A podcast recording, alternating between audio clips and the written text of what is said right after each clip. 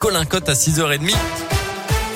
Bonjour Colin. Bonjour Mickaël, bonjour à tous. À la une de l'actualité ce matin, l'escalade de la guerre qui continue en Ukraine. Cette nuit, l'armée russe a bombardé la plus grande centrale nucléaire d'Europe.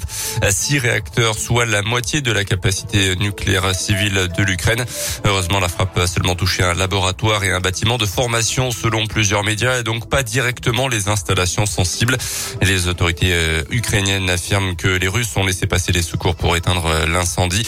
Moscou a recours à la terreur nucléaire a quand même déclaré cette nuit le président ukrainien.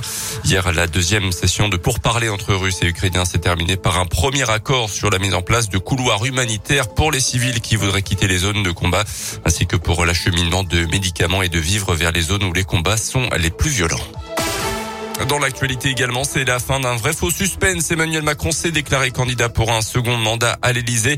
Dans une lettre aux Français mise en ligne hier soir et publiée dans tous les journaux du pays ce matin, le président de la République reconnaît qu'il s'agira d'une campagne forcément particulière compte tenu du contexte international.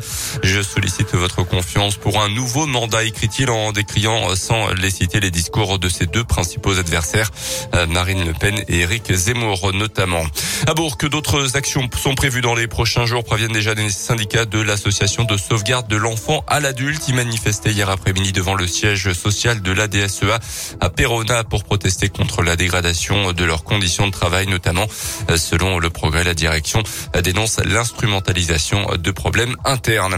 C'est bientôt la fin de la saison à la station de ski du plateau d'Hauteville dans l'Ain. Si le domaine nordique de la Praille est fermé faute de neige, vous pouvez profiter du site de ski alpin de Terre Ronde encore ce week-end.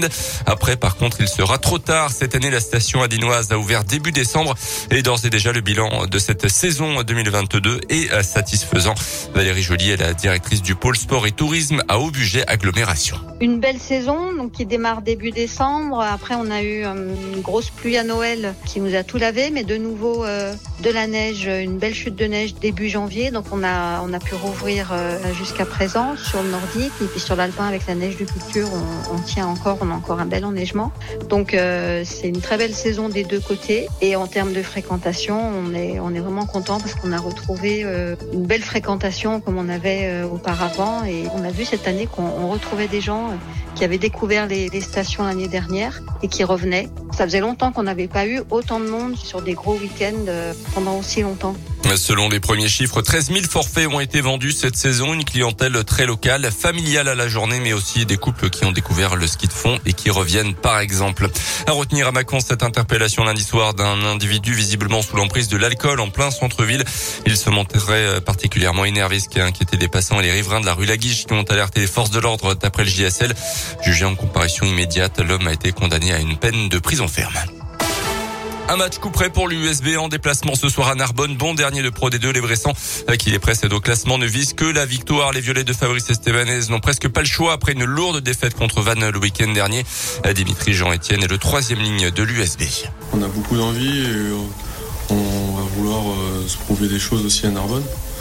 On sait que ça va être un match dans un contexte très compliqué. Et en soi, tous les matchs qui vont arriver aussi vont tous être compliqués. Là, on va jouer un match un peu à la vie à la mort.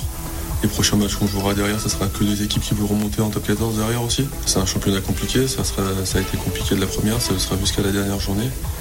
On se prépare euh, toutes les semaines euh, pour chaque match. Là, on a fait le maximum cette semaine pour bien se préparer. On a, on a d'y être. Narbonne USB, coup d'envoi donc de cette rencontre de Pro D2 à 19h30 ce soir.